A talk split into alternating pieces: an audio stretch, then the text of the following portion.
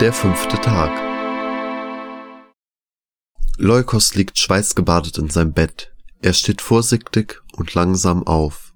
Er schaut aus dem Fenster. Es ist noch dunkel draußen. Er nimmt sein Handtuch und seine Kulturtasche und schleicht sich leise und vorsichtig zu den Duschen. Er legt seine Klamotten ab und stellt sich unter die Dusche. Zu warm. Er dreht die Temperatur ganz runter. Viel besser. Das kalte Wasser tut ihm gut. Er hat mal gehört, dass man Blut aus Klamotten am besten mit kaltem Wasser lösen kann. Er hofft, dass er so auch das Blut von seiner Haut waschen kann. Nach mehreren Minuten tut das kalte Wasser Leukos auf seine Haut weh. Er stellt die Temperatur aber nicht höher, denn er ist froh, dass er überhaupt etwas spürt. Sein Inneres ist vollkommen leer. Lange steht er mit seinem leeren Kopf unter der kalten Dusche, als wäre er angefroren. Als er hört, wie es langsam im Haus lauter wird, geht er aus der Dusche raus, zieht sich frische Kleidung an und geht ins Zimmer, um seine Sachen wegzubringen. Als er das Zimmer betritt, sieht er, wie der Junge mit Pferdeschwanz die anderen behutsam aus dem Schlaf rüttelt. Als Leukos ihn fragend anschaut, sagt der Junge mit Pferdeschwanz, Irgendwer muss ja diese Murmeltiere wecken, wenn du nicht da bist. Er grinst. Dann gehen alle gemeinsam runter zum Frühstück. Leukos sagt, ich gehe noch kurz auf Toilette. Die anderen gehen derweil runter in den Speisesaal. Aber Leukos geht nicht auf Toilette. Er bleibt bei der Treppe stehen und wartet auf sie. Er hat sie hier schon einmal am Morgen getroffen, als warum nicht auch ein zweites Mal? Aus dem Mädchentrakt kommen nach und nach alle Mädchen in kleinen Gruppen den Flur entlang. Alle schauen Leukos verwundert an, aber niemand sagt etwas. Aber das Mädchen mit der weißen Rose im Haar kommt den Flur nicht entlang. Er löst sich von der Wand, gegen die er sich gelehnt hatte, und geht zum Frühstück. Als er sich zu dem Jungen mit Glatze und den anderen an seinem Tisch sitzt, sagt der Junge mit Pferdeschwanz, schon das zweite Mal, dass du so lange auf Toilette verschwindest. Vielleicht sollten wir ein Tauchkommando dauerhaft anmieten. Alle fangen an zu lachen, und selbst Leukos lächelt. An diesem Tag gibt es zusätzlich zu dem normalen Brot und Toast auch noch Rosinenbrot zum Frühstück. Leukos isst ganze drei Scheiben. Ausnahmsweise bekommt Leukos mit, was die Lehrerin für den heutigen Tag ansagt. Hier in der Gegend, beginnt die Lehrerin, gibt es einen wunderschönen botanischen Garten. Er hat ein schönes und großes Außengelände und sehr viele beeindruckende und seltene Pflanzen in den Gewächshäusern. In einer Stunde treffen wir uns am Bus. Leise, so dass es im Getuschel untergeht, fügt sie mehr zu sich selbst als zu ihrer Klasse hinzu. Ich hoffe nur, dass die Führung besser und interessanter wird als gestern. Nach dem Frühstück füllt Leukos seinen Rucksack mit dem Nötigsten auf und geht gemeinsam mit den anderen runter zum Bus. Der Junge mit Glatze fragt Leukos, hast du Lust, Uno mit uns zu spielen? Leukos nickt. Der Junge mit Brille führt eine neue Karte ein. Das hier, erklärt er, ist die verflixte 7. Wenn man eine 7 ablegt, dann darf man sich eine Person aussuchen, mit der man Karten tauscht. Ha, schau dir mich alle so an, fragt der Junge mit Glatze. Meine Idee war's nicht. Ja, ja, schon klar, erwidert der Junge mit gelben Augen. Es ist bestimmt nur ein Zufall, dass du beim letzten Mal mit der Kommunismus-Null auf der Hand dir so eine Regel gewünscht hättest. Der Junge mit Glatze sagt nix. Sie fangen an zu spielen und die Zeit vergeht wie im Flug. Leukos ist froh, dass er mit ihnen spielen kann. Es macht ihm Spaß und er hat so nicht das Gefühl, alleine zu sein und er muss sich auch nicht mit seinen eigenen Gedanken herumschlagen. Dann hält der Bus an, der Motor hört auf zu brummen und alle steigen aus. Vor ihnen liegt jetzt das große Außengelände des Botanischen Gartens. Viele verschiedene Büsche und Bäume wachsen hier in sorgfältig abgesteckten Beeten. Trotz dessen, dass es Oktober ist, blühen immer noch viele Blumen in bunten Farben und geben dem warmen Wind einen angenehmen Duft. Interessanter als der Außenbereich sind die klimatisierten Gewächshäuser, die in der Mitte wie Felsen aus dem Meer in die Höhe ragen. Die Klasse setzt sich langsam und träge in Bewegung auf dem Weg zu den Gewächshäusern.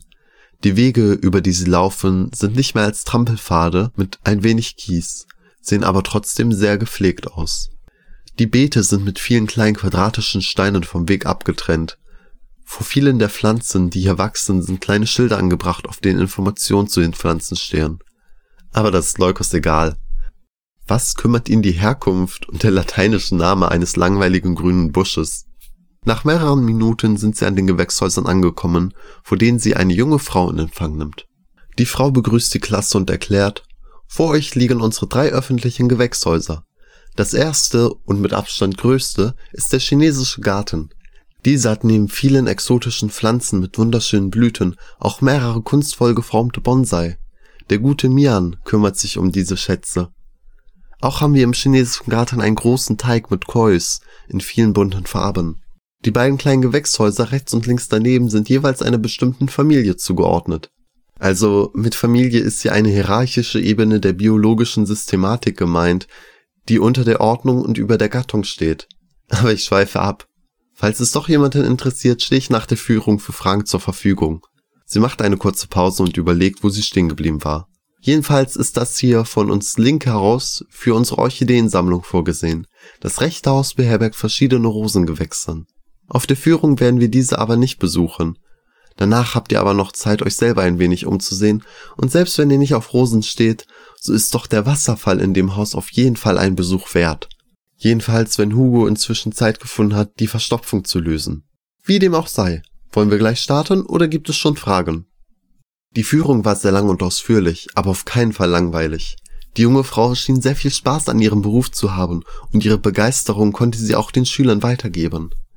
Einige aus der Klasse machten fast von jeder Blüte und jedem Blatt ein Foto. Andere hingen einfach an den Lippen der Frau.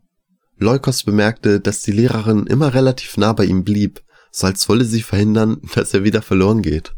In dem Gewächshaus mit den Orchideen erzählt die Frau, dass die Orchideen die größte Pflanzenfamilie sind und obwohl viele bei Orchideen immer gleich an exotische Pflanzen aus den Tropen denken, sind doch auf jedem Kontinent Orchideen heimisch. Außer in der Antarktis, scherzte sie, da wachsen höchstens Eisorchideen. Sie zeigte den Schülern auch die kleinste Orchidee der Welt, die gerade mal so groß wie ein Centstück ist. An einer anderen Stelle blieb sie stehen und holt etwas aus ihrer Tasche. Das hier, erklärt sie den Schülern, ist eine Samenkapsel, Sie öffnet die Samenkapsel und lässt die Kapsel, in der man die Samen gut sehen kann, herumgeben. Orchideen haben die kleinsten Samen der Welt, fügt sie hinzu. Als sie vor einer besonders unspektakulären Orchidee stehen bleiben, die lediglich aus Blättern und Stängeln besteht, erzählt sie, diese Orchidee blüht lediglich einmal im Jahr für wenige Stunden. Und obwohl ich hier schon sehr lange arbeite, konnte ich erst einmal eine offene Blüte bestaunen. Manchmal glaube ich ja, fügt sie im gedämpften Ton hinzu, dass einer meiner Kollegen die Pflanze heimlich gegen ein Stück Plastik ausgetauscht hat. Die Klasse grinst wohlwollend und die Lehrerin lacht laut. Die Frau fährt fort, es gibt auch Arten, die blühen bis zu einem halben Jahr lang. Die sind dann besonders als Hauspflanze beliebt. Als die kleine Gruppe schon auf dem Weg ist, das Orchideenhaus zu verlassen, erzählt die Frau beim Gehen, es dauert übrigens fünf bis sieben Jahre, bis eine Orchidee, die man vom Samen anzieht, das erste Mal blüht. Die meisten Orchideen, die man in Läden findet, sind also schon über eine Dekade alt. Leukos ist fasziniert von der Vielfalt der Blumen. Fast jede hat ihre eigene spezielle Form und Farbe. Allein das Orchideenhaus ist bunter als sein Vokabular, um es zu beschreiben. Eine der Orchideen hat violette Blätter, die zum Rand hin immer weißer werden. Eine andere Orchidee hat eine gelbe Blüte, die am Rand ausgefranst ist. Eine weitere hat dunkelviolette, fast schwarze Blüten, die weiß umrandet sind. Mitten in dieser bunten Vielfalt steht auch die Orchidee del Madagascar. Sie hat drei längliche, dreieckige Blüten in hellgrünen Ton, aus deren Mitte prägnant der gelbe Stempel hervorsticht, der mit schwarzen Tupfern übersät ist. Im chinesischen Garten ist eine wunderschöne Atmosphäre. Die Luft ist feucht und riecht gut. Von irgendwoher hört man leises Plätschern. Als Leukos ein paar Schritte vortritt, sieht er, dass sich vor ihnen ein Teich erstreckt. In der Mitte des Teiches steht ein kleiner roter Pavillon. Das Dach ist oben spitz zulaufend und mit schwarzen Ziegeln gedeckt. Die Ecken schwingen sich elegant in Richtung Himmel. Eine runde Brücke führt zum Pavillon. Gemeinsam gehen sie in den Pavillon, setzen sich auf die dort bereitstehenden Bänke. Bis auf Leukos, der am Eingangspunkt des Pavillons stehen bleibt. In der Mitte des Pavillons steht ein runder Holztisch. Die Frau nimmt einen Schlüssel aus ihrem Schlüsselbund und schließt den Tisch auf.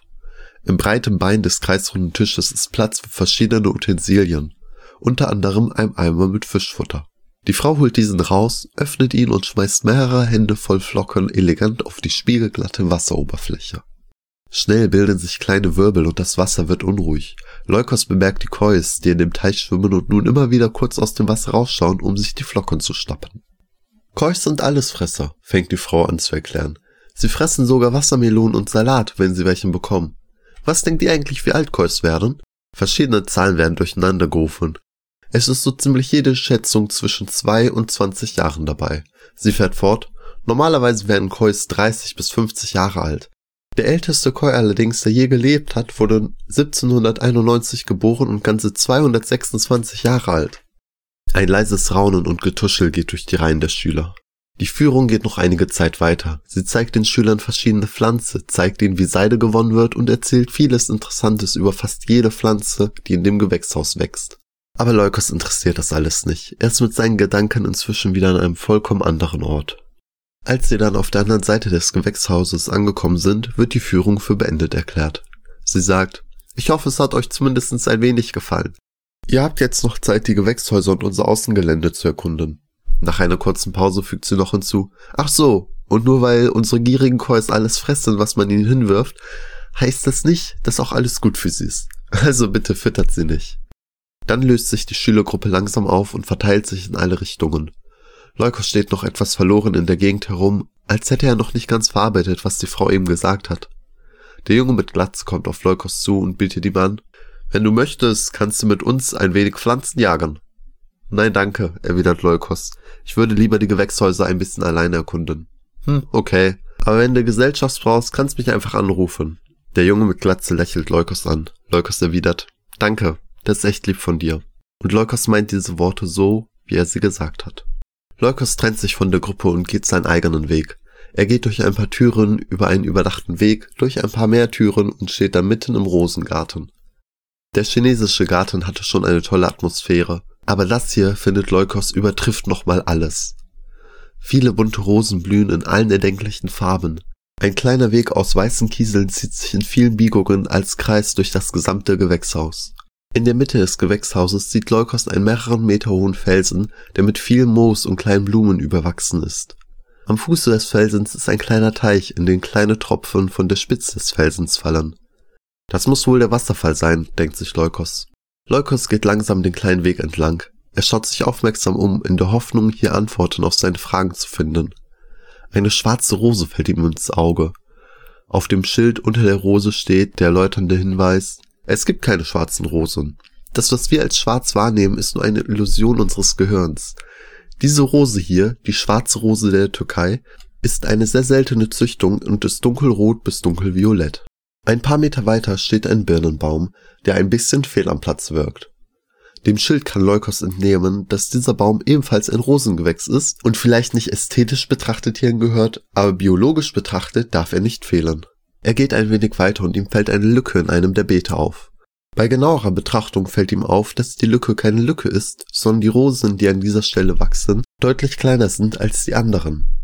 Auf dem Schild steht, die Overnight Sensation war die erste Rose, die im Jahr 2002 im Weltall war. Sie wurde gewählt, weil sie besonders klein ist. An ihr hat man den Effekt von Mikrogravitation auf den Geruch untersucht.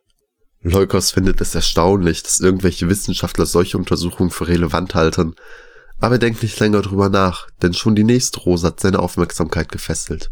Er kann nicht genau sagen, was, aber irgendwas sieht an dieser Rose komisch aus. Sie hat weiße Blütenblätter und der Stempel der Rose ist gelb. Um diesen herum strecken sich viele kleine Fasern, an deren Spitzen Staubbeutel sind, in die Höhe. Eine ganz gewöhnliche Rose, würde man denken, aber irgendwie unterscheidet sie sich grundlegend von den anderen. Es ist irgendwas mit den Blütenblättern, das nicht stimmt. Dann fällt es ihm auf. Die Rose hat nur vier Blütenblätter. Alle anderen Rosen in diesem Gewächshaus haben immer fünf Blütenblätter. Er schaut nach unten und auf dem Schild steht, dass es sich um die Rosa sericae, auch Seinrose genannt, handelt.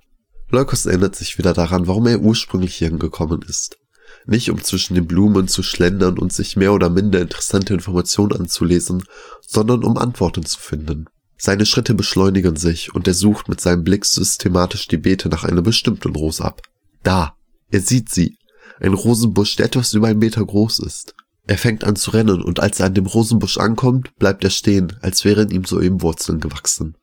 Die Rose, vor der er steht, ist eine weiße Edelrose mit voller Blüte. Es ist nicht irgendeine weiße Rose, es ist die weiße Rose. Die Rose, die das Mädchen immer in ihren Haaren trägt. Leukos liest auf dem Schild, diese Rose ist eine lokale und außergewöhnlich schöne Züchtung des Künstlers Fisi, dessen Haus nach seinem Tod in ein Museum umgewandelt wurde. Am beeindruckendsten ist der äußerst starke Duft.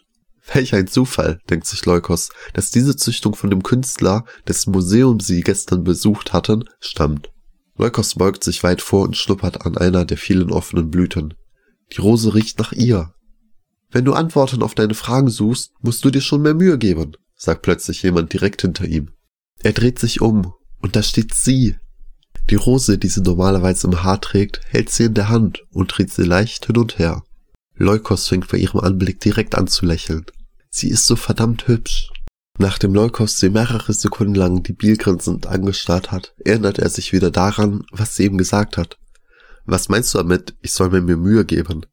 Naja, du läufst die ganze Zeit rum, hoffst, dass du mir zufällig über den Weg läufst und erwartest dann, dass ich dir die Geheimnisse des Universums erkläre. Leukos schaut beschämt zu Boden.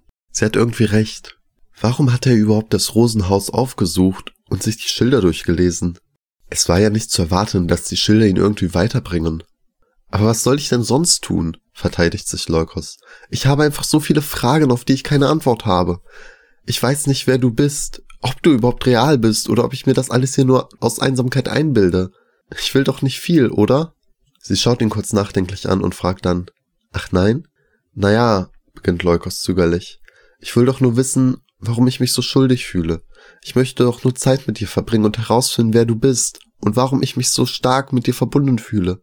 Ich möchte deinen Namen kennen. Leukos Stimme fängt an wegzubrechen. Ich möchte einfach bei dir sein. Jedes Mal, wenn du kurz da bist, verschwindest du einfach wieder. Leukos Augen füllen sich mit Wasser und werden zu Quellen zweier Flüsse. Sie nimmt ihn zärtlich aber fest in den Arm, um ihn zu beruhigen. So stehen sie da, in der Mitte des Rosenhauses. Als Leukos sich wieder gefasst hat, sagt sie, aber wie willst du Antworten auf deine Fragen finden, wenn du immer nur vor deinen Gefühlen und Gedanken wegrennst? Wie willst du etwas erforschen, das du bei erster Gelegenheit an eine Kiste steckst und sie in den hintersten Wickel deines Kopfes versteckst, in der Hoffnung, dich nie wieder damit beschäftigen zu müssen? Ich weiß es nicht, gibt Leukos zu. Aber ich weiß auch nicht, was ich sonst tun soll. Sie überlegt kurz und sagt dann, vielleicht hilft es dir, wenn du dir die Briefe vom Juli durchliest. Was für Briefe denn? fragt Leukos. Sie erwidert, aus den Sommerferien, als du mit deinen Eltern in die Berge gefahren bist und meine mich ans Mittelmeer mitgeschleppt haben. Leukos kann sich daran erinnern, dass er mit seinen Eltern zwei Wochen in den Bergen war. Aber Briefe? Nein. Er hat in der Zeit weder welche bekommen noch verschickt. Er denkt, sie muss sich irren. Er sagt, angenommen diese Briefe existieren tatsächlich, wo finde ich sie? Woher soll ich wissen, wo du deine Sachen aufbewahrst? fragt sie lachend. Aber ich bin mir sicher, dass du sie nie weggeschmissen hättest. Sie lächelt ihn herzlich an und fährt fort. Vielleicht führt dich ja eine weiße Rose auf den richtigen Weg. Sie dreht sich um und geht. Leukos springt ein paar Schritte vor und hält sie an der Schulter zurück. Warte, sagt er ein bisschen zu laut. Ich kenne immer noch nicht deinen Namen. Sie lächelt und sagt, wie oft muss ich denn noch sagen, bis du ihn dir endlich merkst? Na schön, mein Name ist. In diesem Moment löst sich der verstopfte Wasserfall mit lautem Getöse. Ein großer Schwall Wasser fällt von der Spitze des Felsens und überschwemmt den kleinen Teich. Ihre Lippen bewegen sich, während sie ihren Namen formt, aber Leukos hört keinen Ton. Spritzwasser prasselt auf seinen Kopf nieder und vernebelt die Sicht. Als der Spuk vorbei ist, schaut ein Kopf hinter dem Felsen hervor und sagt, Oh, tut mir leid, der Wasserfall war verstopft und hier oben hat sich viel Wasser angestaut. Ich hoffe, ich habe dich nicht zu sehr erschreckt oder nass gemacht. Alles gut, erwidert Leukos, ist nicht so wild. Leukos lässt seinen Blick über die Rosen schweifen, aber sie ist anscheinend schon wieder verschwunden. Leukos ärgert sich, dass er immer noch nicht ihren Namen kennt. Er fragt sich, was er jetzt tun soll. Er erinnert sich an das Angebot des Jungen mit Glatze. Auch wenn das Mädchen mit der weißen Rose im Haar ihm wahrscheinlich vorwerfen würde, er würde sich vor sich selbst verstecken, so braucht Leukos doch jetzt erst ein wenig Ablenkung und Gesellschaft. Denn er glaubt nicht, dass er die Briefe, von denen sie geredet hat, hier im Gewächshaus finden kann. Bevor er allerdings sein Handy aus der Tasche holt, vergehen noch viele ungezählte Minuten, in denen er mit leerem Blick in die Richtung des Wasserfalls starrt. Dann ruft er den Jungen mit Glatz an. Ich dachte, du rufst nie an, tönt es vom anderen Ende. Wir sind gerade im chinesischen Garten und streicheln die Kois. Schon unterwegs, antwortet Leukos fröhlich. Die anderen freuen sich, als Leukos zwischen zwei Bambuspflanzen hervorlugt und zu ihnen stößt. Er setzt sich zu den anderen in den Pavillon und sie schauen den Kois dabei zu, wie sie elegant durch das Wasser gleiten. Der lächelnde Junge öffnet wortlos seinen Rucksack und holt eine Tüte Chips raus. Er öffnet sie und gibt sie mit den Worten Bedient euch in die Runde. Auch wenn Leukos nicht das Gefühl hat, er hätte solche Nettigkeiten verdient, nimmt er doch ein paar Chips, um den lächelnden Jungen nicht zu kränken. Der Junge mit Glatze schaut auf die Chips und dann auf den Teich. Doch bevor er seinen Gedanken aussprechen kann, sagt der Junge mit gelben Augen, Denk nicht mal dran, die Fische mit Chips zu füttern. Der Junge mit Glatze fühlt sich ertappt und schaut schnell woanders hin. Der Junge mit Pferdeschwanz fügt noch hinzu, aber Fisch und Chips gibt's doch in London an jeder Straßenecke. Alle schweigen. Ach komm schon, sagt der Junge mit Pferdeschwanz. Tut doch wenigstens so, als wäre es lustig. Schließlich ist heute Flachwitzfreitag. Bald war es dann auch wieder Zeit zum Bus zu gehen. Auf der Rückfahrt spielen sie mehrere Runden Uno, und obwohl Leukos sich zunehmend wohler unter den anderen Jungs fühlt, so sagt er doch nur das Allernötigste. Leukos weiß nicht, ob er einfach nur Glück hat oder ob die anderen ihn mit Absicht alle Runden gewinnen lassen. Ihm ist es auch egal. Alle scheinen Spaß zu haben, trotz dessen, dass Leukos bei ihnen ist.